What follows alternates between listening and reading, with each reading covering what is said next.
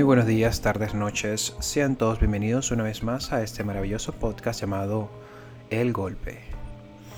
He mirado con asombro a un artículo súper interesante del Pan Am Post del periodista y editor en jefe Orlando Bendaño titulado, abro comillas, La segunda enmienda, el muro contra la barbarie, cierro comillas, donde básicamente se alimenta la idea de que algunas zonas de los Estados Unidos están libres de vandalismo gracias a la muy famosa segunda enmienda es decir, el derecho a portar armas. Entonces he querido para todos ustedes que me escuchan tomar el control de algunas consideraciones en torno al tema. Les habla Manuel Sombrano y empezamos.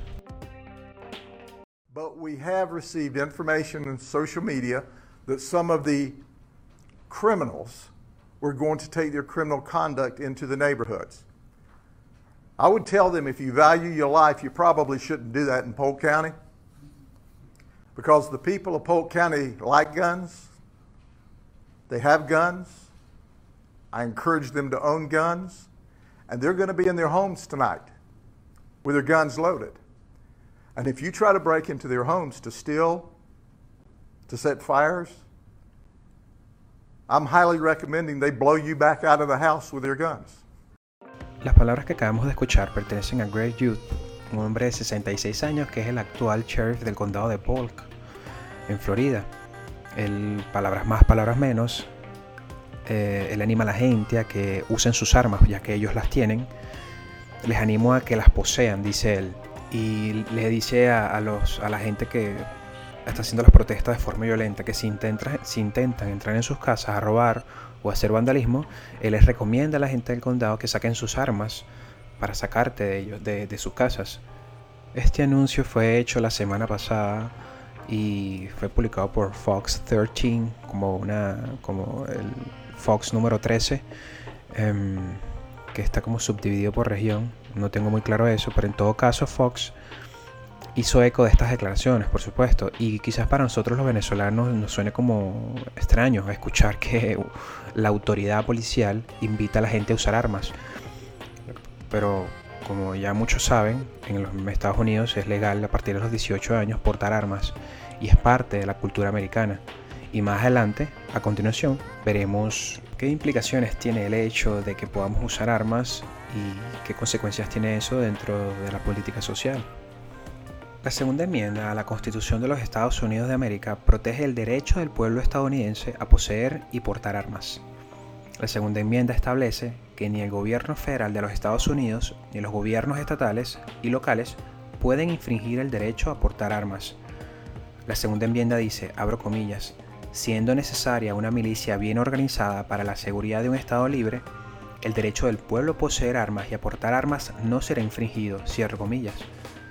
Tengo entendido que en, a lo largo de estos últimos 10 años han habido algunas manifestaciones en favor y en contra de esta segunda enmienda. Y además de eso, cito la primera parte de la enmienda, dice, siendo necesaria una milicia bien organizada, me recuerda a las milicias bolivarianas que tenemos en Venezuela.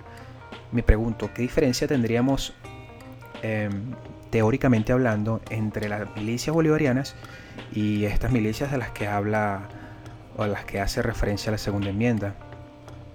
En todo caso, los estadounidenses poseen casi la mitad de, todas las armas de propiedad civil en el mundo. Y sobre una base per cápita, Estados Unidos tiene muchas más armas que cualquier otra nación. Muchos países están inundados de armas.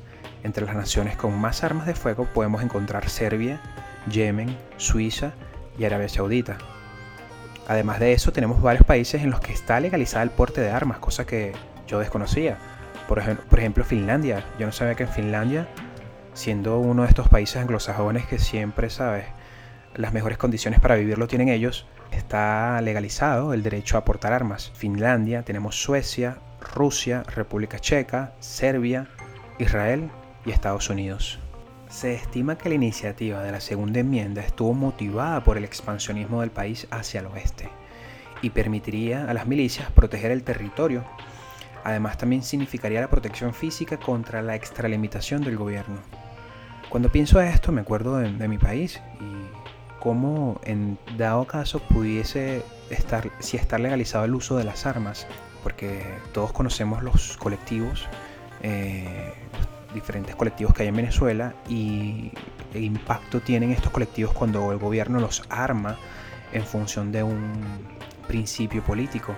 Sin embargo, ¿qué pasaría si todos los, todas las personas que decidieran armarse en Venezuela pudiesen hacerlo? En el marco legal, porque sabemos que hay mucha gente que tiene armas, o hay un porcentaje de gente que tiene armas, y bueno, no, no se declaran, pues no, no hay un registro legal de eso. En todo caso, los defensores del control de armas afirman que las ciudades estadounidenses serían más seguras si no hubieran tantas armas de fuego, aunque los defensores del derecho a portar armas argumentan que cuando los ciudadanos respetuosos con las leyes se arman, actúan más rápido y mejor que la policía estadounidense y por lo tanto las armas reducen las tasas de criminalidad. Repito, partiendo de este análisis eh, comparativo, pudiese, pudiésemos asumir que quizás si los venezolanos nos armáramos, eh, las tasas de criminalidad bajaran, diría yo. Pero sería un tema interesante de estudio que, bueno, probablemente ya lo hay, efectivamente. Y sería un buen tema para compartir en un segundo podcast. Por cierto, les recuerdo que El Golpe es un podcast que se transmite a través de Anchor y se redirecciona con Apple Podcasts, Google Podcasts, Spotify.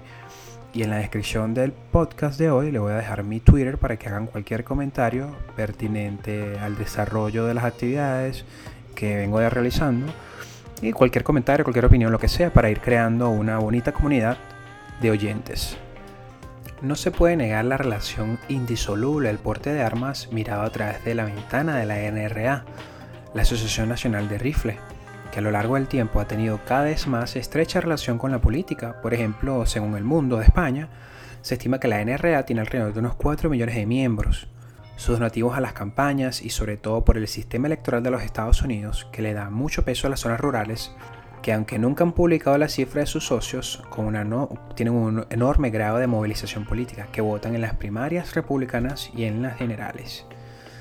En la década de los 60 y los 70, Estados Unidos vivió un brutal aumento de la delincuencia, acompañado de pequeños movimientos terroristas de izquierda y de negros, por lo que una parte de la NRA empezó a defender que la gente se armara para protegerse.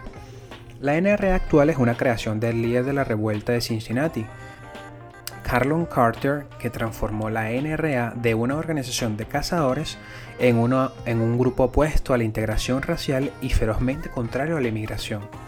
Que por cierto, el propio Carter había asesinado a los 18 años a un mexicano en una rejerta callejera. Ronald Reagan, que llegó al poder en 1981, comprendió el poder movilizador de los votantes de la NRA y él y Carter forjaron una alianza entre el Partido Republicano y la Asociación. Y es de esta forma como tenemos hoy en día pequeños grupos que aprovechan las movilizaciones para crear focos de violencia. Tenemos una enmienda creada como causal del contexto histórico del siglo XVIII y una organización que pasó de ser una sociedad de cazadores a un grupo de extrema derecha que se opone a la integración racial y a la inmigración. Y el aderezo, por supuesto, con el, del, racismo exacerbado que es parte de la historia norteamericana, estimulado por Donald Trump, el presidente. Em, he visto efectivamente como el llamado más sensato a la protesta es con determinación y contundencia, pero de forma pacífica para que este mensaje político no sea interpretado de la forma equivocada. Y es a partir de aquí que yo establezco o intento establecer un, cuadro comparativo entre la segunda enmienda, el porte de armas y el desarrollo político que ha venido encauzando estas últimas tres semanas en los Estados Unidos. Y bueno, espero que eh, eventualmente pueda tener una conversación, una entrevista con Orlando Bendaño y podemos hablar un poco sobre la segunda enmienda y la relación eh, que tiene esto con las políticas sociales de los países, por supuesto con nuestro querido país, Venezuela. Queridos amigos, hemos llegado al final de este maravilloso podcast El Golpe. Les invito a que se suscriban a través de estas plataformas, de donde tú la estás viendo ahora, que puede ser Spotify, Apple Podcasts o Google Podcasts o lo que sea. Y pueden eh, seguirme a través de mi Twitter, también sería conveniente. Muchas gracias por escucharme y nos vemos en una próxima oportunidad.